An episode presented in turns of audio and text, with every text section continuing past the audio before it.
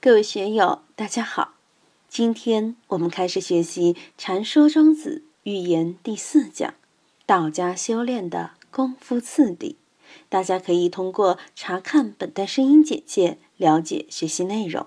让我们一起来听听冯学成老师的解读。《齐物论》中的第一句就是“南郭子綦隐机而坐，仰天而虚，达焉似丧其偶。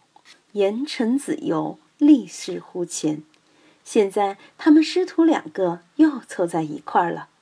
东郭、南郭都是地名，子綦是人名。过去尊重名人，都要把地名。加在名字前头，估计子琪先生的别墅比较多。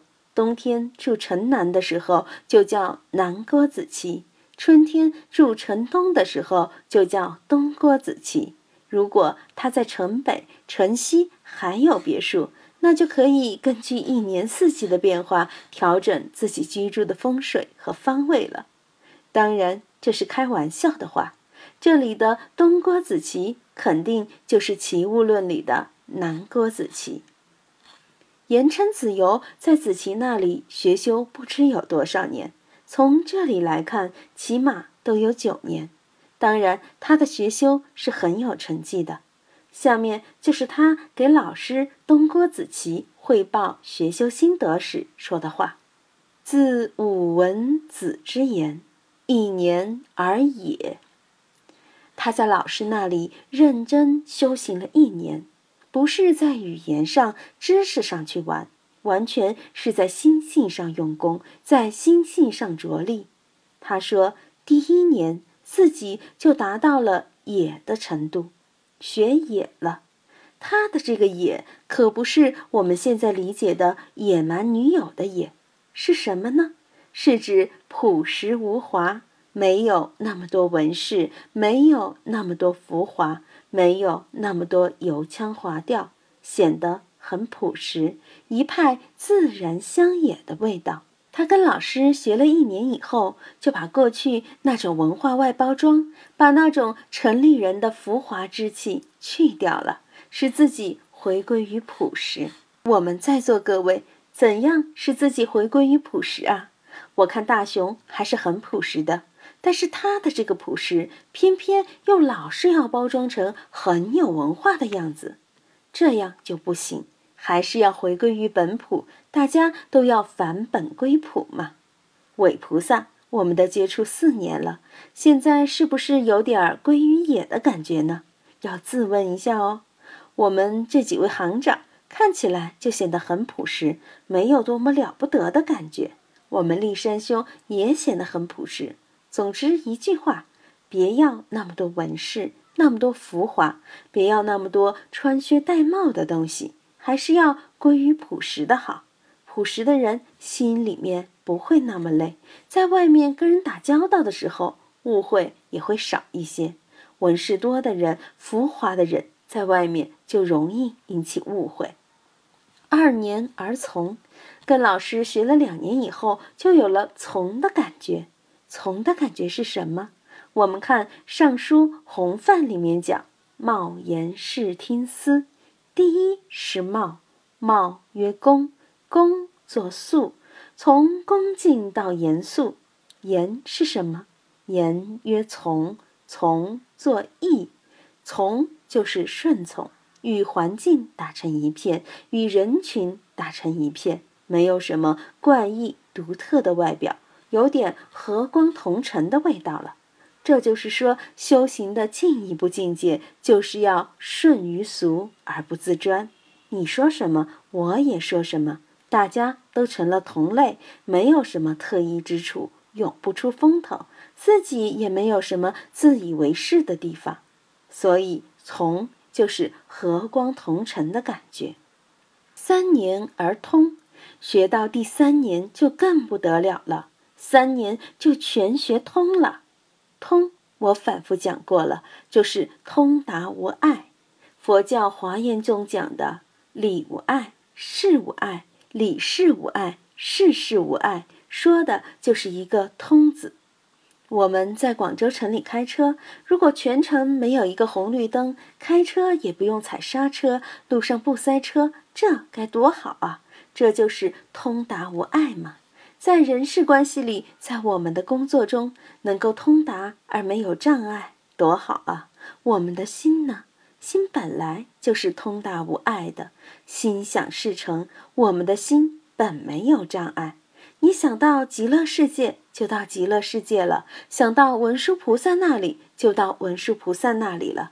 想和爱因斯坦对话，马上就和爱因斯坦对话了，也没有什么听不懂的，对不对？思想的不爱，精神的不爱，要达到了这么一种境界，那就是绝大的智慧。所以三年而通。无论是在外部世界还是在心上，我们都要能够通达无碍才行。自己的心要通，社会上的事要通，人生事业要通。总之，我们的心要随时处在不至于物、不机械、不教条、完全自在的这么一个状态。通达无碍了，是不是就达到最高境界了呢？非也，还差得远。下面还有呢。四年而物，庄子的语言不好理解。什么叫物？严格来说，就是化同于物，与物同化的意思。春天来了，我们就过春天的日子；夏天来了，就过夏天的日子；秋天来了，就过秋天的日子；冬天来了，就过冬天的日子。这就是与四季同化。小周的儿子还是婴儿。那他就该过小婴儿的日子，等到了上幼儿园的年龄，就过幼儿园的日子；小学、中学、大学，当学生就过学生的日子。在各地打工，当公务员也好，当老板也好，你都要顺从这个变化，而与外物相应。你不能跟外物格格不入。你现在当老板了，还成天去扫地、洗厕所，那就不行。同理，你一个打工的，没事跑到董事长办公室去，往太师椅上一坐，那像什么话？所以四年而物是指同于物化。青年人要有青年人的生活方式，老年人要有老年人的生活方式。我现在的生活方式就是不下楼，不出门，该吃就吃，该睡就睡，客人来了就请坐，喝茶聊天。这就是我这个老头子的生活方式。如果我也跟着你们去下海冲浪，到山里去当背包客，或者跟着苏辉一起到吴哥窟、到美国、到欧洲、到内蒙古，那我就吃不消了。第一，我没有那么多钱来玩，玩不起；第二，也的确没有青年人那种雅兴了。我现在就是安居晚年，不想出门，不想应酬，就这个样就行了。所以言称子游四年而物，能够同于物化，同于造化，与造化同步，这就很了不得了。这是道家学说关于修炼境界的一系列道理，是一路下来的。讲大宗师的时候，我讲到道家的大圆满法：三日而后能外天下，七日而后能外物，又过了几日能外生，而后能招彻。而后能见毒，而后能无古今，而后能入于不死不生。实际上，这就是道家修为的大圆满次第。从大圆满次第来说，它的通就是顿悟，就是顿悟之后的一种感觉，不仅仅是顿悟，而且是圆顿自在的感觉。四年以后，他就处于圆顿的实证境界。当然已经很高明了。五年而来，来什么？来神明也。神明不请自来。这时候的确灵感是无穷无尽的，不请都会自来。另外一个说法就是众望所归。你有了感召力，你成了一个道人、大善之士、菩萨了。所以外面来了很多朋友，还有来进香的、磕头的、亲近的、求学的。供养的这些就都来了，当然我还是不希望供养的来，磕头礼拜的来，大家来共同求学就可以了。这是我们文化传承的责任。我们需要清明在公、气质如神的高旷，需要自己的心灵永远是明明丽丽、光明在怀的。这种光景是多么令人向往啊！六年而鬼入，这一句有多种说法。什么叫鬼？就是我们的魂魄，我们的神识。佛教讲的八识，也可以称之为我们的鬼。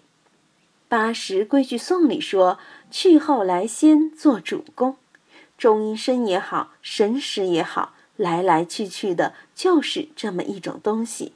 鬼入，一个是外形骸，把自己的臭皮囊放下，神会于心里，让精神独张；另外一个就是深藏不露，退藏于密。因为鬼是阴，神是阳，鬼是晚上活动，神是白天活动。鬼入就是把自己深藏不露，大家都看不见，达到了一种形迹消融的境界。使自己的行迹无迹可寻，无踪可寻。我们看这里，的确是一层一层的深入唐奥了。七年而天成，学到了第七年不得了，顺应自然，无为而无不为了。天成并不是我主观要去干什么，而是顺应自然，无所不成就。这已经不是自己要去成就什么，不是我成，而是天成，是无为又无不为，是自然天成。八年而不知死，不知生，不知死，不知生，当然就进入不生不死的境界了，就外生死了。这时候，生死与自己已经没有关系，完全进入了随缘尽兴、尽兴随缘这么一种境界。生死算什么？不管他。一般人有点病，心里很着急，这样去弄，那样去弄，结果越弄越糟糕。我们的伪菩萨就不错，刚料理了生死大事，他的太太雾化了，在雾化之前，他也很尽心，把房子都卖了给太太治病。当然，如果他达到了不知死不知生的境界，那也用不着卖房子了，病。也是道行的一个环节嘛。我在这件事上早就给家里人打招呼了。如果我生大病了，绝对不能把我送医院。最近我们认识了一位哥们儿，是毛家菜的老板，他也是什么病都不到医院去，要死了都不到医院去。他是高干子弟，比我们大雄还了得，真正的钻石王老五，家资上亿，就是没有太太，也不去谈恋爱拍拖。他非常牛，辩才无碍，就是不上医院。那天我见到他，对他说：“你什么都好，就是气色不好，要注意养。”他说：“冯老师，你说对了，我的确有病，但我这个人就是不注意养，从不到医院。当然，他要是真的看破了生死，也不得了。九年而大妙，这个大妙可不得了。什么叫大妙？”我们都知道，智者大师在天台山三旬说妙，对《妙法莲华经》中的这一个“妙”字就讲了三十天。这里的“妙”还加了一个大字。那什么叫大妙呢？就是圆融无碍嘛。